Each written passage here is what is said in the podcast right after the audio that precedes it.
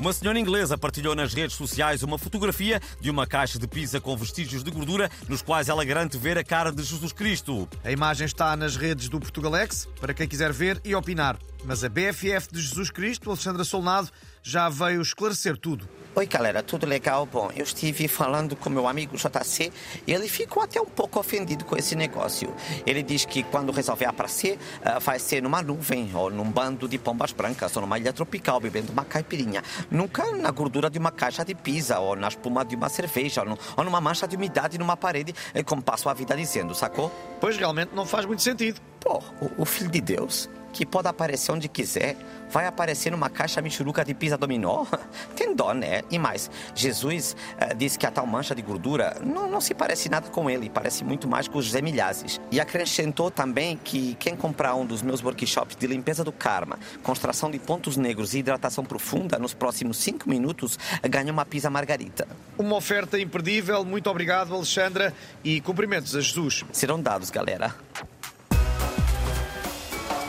E parece que temos agora ao telefone José Milhazes a querer comentar este assunto. Ora viva! Bom, eu, eu fui às vossas redes a ver a tal eh, mancha de gordura na caixa e devo dizer que se parece tanto comigo como com a Ana Gomes mascaradas de Rot Mickey. Vês perfeitamente que é o Demis Russos, como aliás é sugerido por vários seguidores vossos.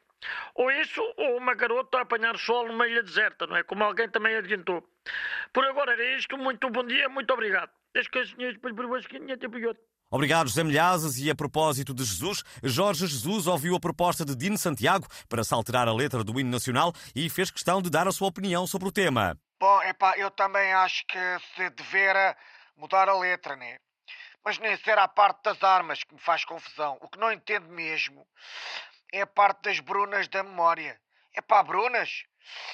Mas há assim tantas brunas importantes na história de Portugal. Eu não me lembro de nenhuma, mas pá, só me lembro de brasileiras, né? A Bruna Lombardi, a Bruna Gomes e a Bruna Marquezine, né? E sinceramente, epá, não, não, não vejo necessidade do nosso hino falarem delas, né? É mais um contributo para alimentar esta polémica. Nem das Brunas, nem dos igrejos avós, até porque a igreja tem andado em crise, né? E não há necessidade de coisas. Mas, mas a sério que não, não me lembro de nenhuma Bruna portuguesa, né? só de Brunos, né? E um deles é o, é o Bruno de Carvalho, que também não fica bem no hino, porque é difícil arranjar rimas para vasectomia. Só se for lobotomia ou assim. Ou então. Obrigado, Mister, mas o nosso tempo acabou. O tempo é o que fazermos dele, já dizia o Camões. Ou então foi no anúncio de relógios, agora não estou a.